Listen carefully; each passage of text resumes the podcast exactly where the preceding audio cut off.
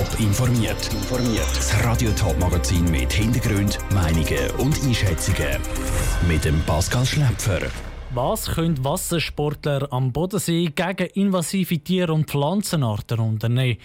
Und werden nach der Expo Wiener Ende Oktober noch andere Grossveranstaltungen im Winter abgesagt? Das sind zwei von den Themen im Top informiert.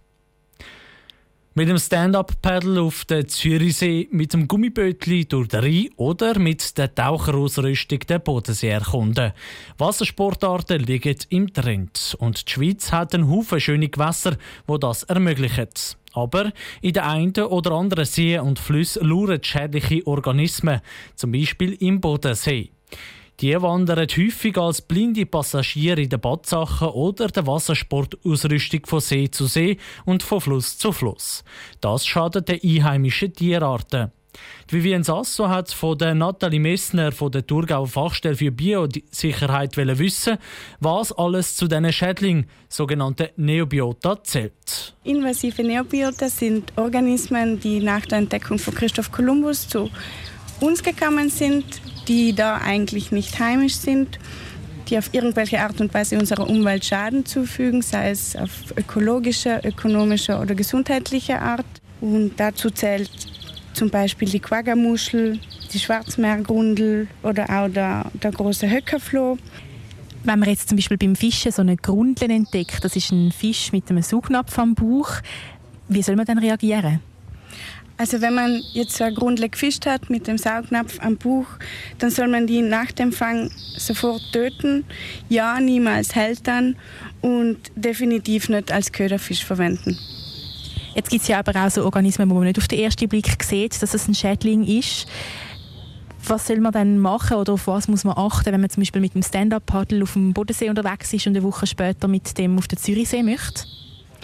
Also wichtig, wichtig, wichtig ist einfach, wenn man es rausnimmt von See, reinigen, dann kontrollieren, hat es noch irgendwo Schmutzreste, Grasreste oder sonst irgendwas, dass man es wirklich sauber reinigt und am Schluss noch wirklich trocknen lassen. Trocknen lassen ist wirklich ganz wichtig, weil dann kann man eigentlich davon ausgehen, dass auch die Organismen, die vielleicht am Stand-Up-Paddle hängen geblieben sind, dass die dann auch wie verendet sein oder vertrocknet sind in dem Fall.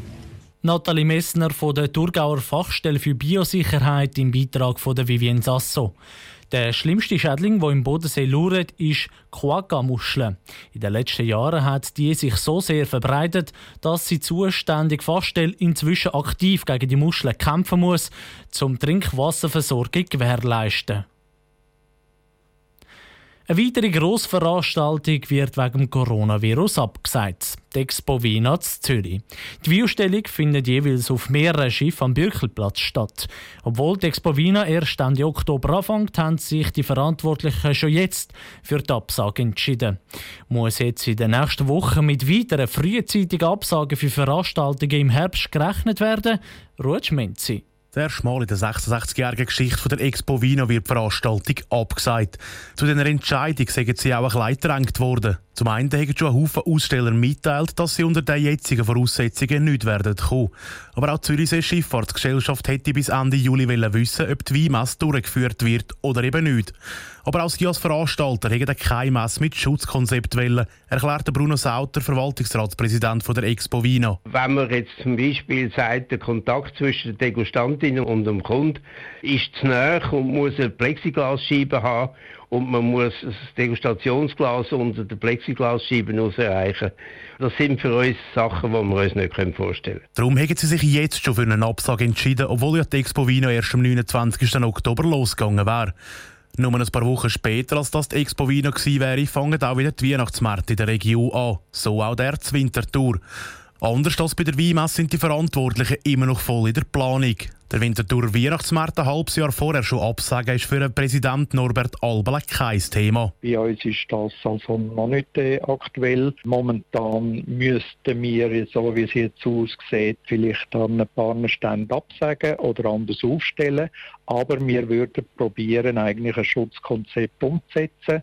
Also wir haben immer wirklich noch Hoffnungen. Und sie wollen auch den Markthändlern eine Chance geben, dass sie das ja gleich noch etwas verdienen können. Definitiv entscheiden wollen sie sich dann Mitte September, weil spätestens dann entstehen Kosten, die bei einer späteren Absage verloren wären. Der Beitrag vom Ruth Schmenzi.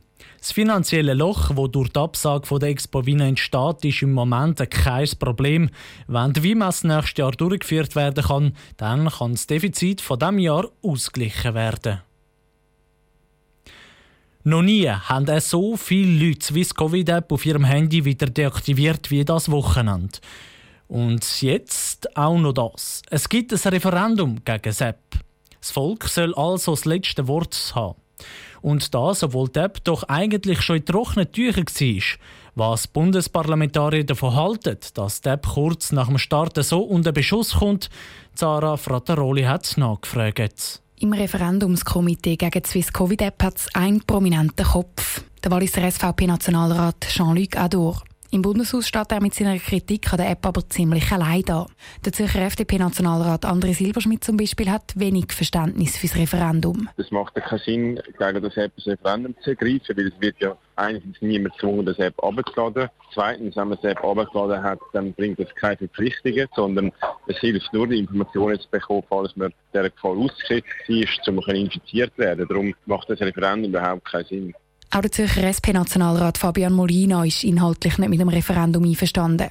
Er betont aber, dass das halt ein demokratisches Recht ist. Und er bleibt gelassen. Ich finde, das App ist eine gute Maßnahme gegen die Pandemie. Sie trägt dem Datenschutz Rechnung, sie trägt auch der sozialen Absicherung der Leute, die die App nutzen, Rechnung, falls sie jetzt in Quarantäne müssen. Und insofern bin ich auch überzeugt, dass man so eine Volksabstimmung sehr klar wird gewinnen. Der Zürcher CVP-Nationalrat Philipp Kutter kann am Referendum sogar etwas Positives abgewinnen. Wir müssen einmal grundsätzlich darüber reden, wie viele Daten wir wollen preisgeben Und wenn das Referendum zustande kommt, dann wird hoffentlich das Diskussion sein und die brauchen wir. Dass die Grundsatzdiskussion über den Datenschutz aber ausgerechnet auf dem Buckel von der Gesundheit ausgetragen wird, das findet Philipp Kutter nicht gut. Anders stehen es bei der SVP. Der Zürcher SVP-Nationalrat Gregor Rutz hat in der Parlamentsabstimmung zwar zähneknirschend Ja gesagt zu der App.